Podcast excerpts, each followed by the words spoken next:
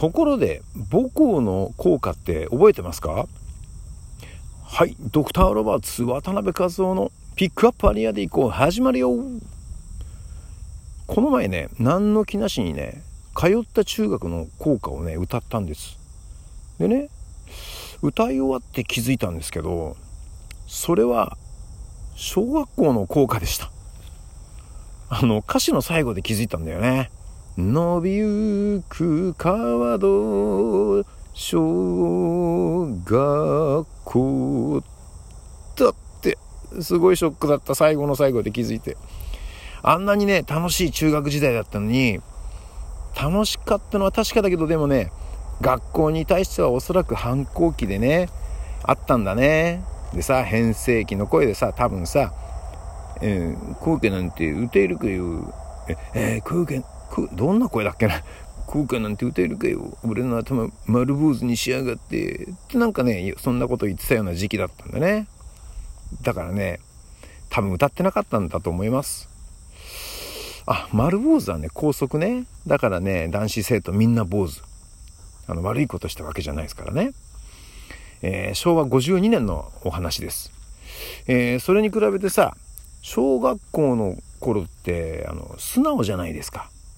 でだから歌ってたんだよねきっとね。覚えてるということは。でから出てくるってことはさ。ねまあそしてさ中学よりまあ小学校の方がやっぱ長く通ってたからさ。ねでまあよく歌ってたんですよきっと。だから体に染みついていたんじゃないかと思うんですけどね。あとね高校の効果もね全くわかんないです。でもね効果は覚えてないけどはっきり覚えてる曲があるんですよね。それはね、朝礼のステージに立つ校長先生の入場テーマソングです。あのね、校長先生が朝の挨拶をするね、入場時にね、必ずね、ブラスバンドがその校長先生の入場テーマソングをね、演奏するんですよ。それを覚えてるの。でね、なんで覚えてるのかっていうとさ、それをねあの校長先生のねモノマネをしていたからなんですよね。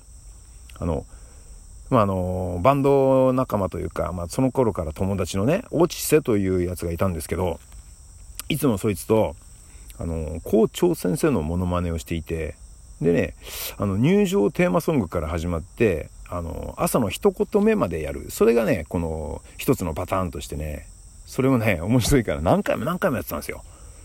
でね、僕がその、ブラスバンド部役ね。で、おし瀬が校長先生役なんだけどさ、あのパラパッパッパッパラパラパッパッパあれ違う。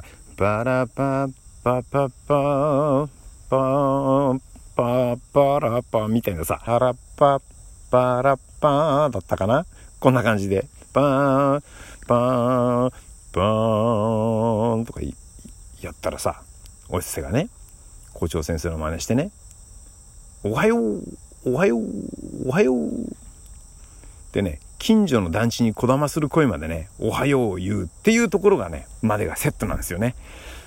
おはようおはようおはようそのパターンを何回もやってたから曲覚えてんのよ。えっとね今ちょっと歌ってみたらちょっと怪しかったんだけどまあだからね遠い記憶でもね、まあ、口に出してたものっていうのは忘れないもんですね。あなたは母校の校歌って歌えますか？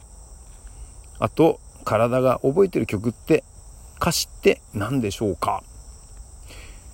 えー、本編はこんなところで終わりにしてみたいと思います。そして、イートインコーナー行きましょう。シャインマスカットをいただきました。ありがとう。美味しかったな。シャインマスカットってさ、皮ごと食べられるから好きなのよ。でさ、フルーツって自ら進んで食べようとはしないんだけどシャインマスカットはさ食べやすくて嬉しいんだすっごくうまいじゃんそんで。ね西武ライオンズファンのねバンドマンから頂いたんですよ。でさ今日はさ野球でもね8対1でライオンズがマリーンズに負けてくれたしさシャインマスカットはうまいしさもう重ね重ねありがとうございます。ほっほっほという感じで今回はこんなところです。ドクターロバツ渡辺和夫でした。またね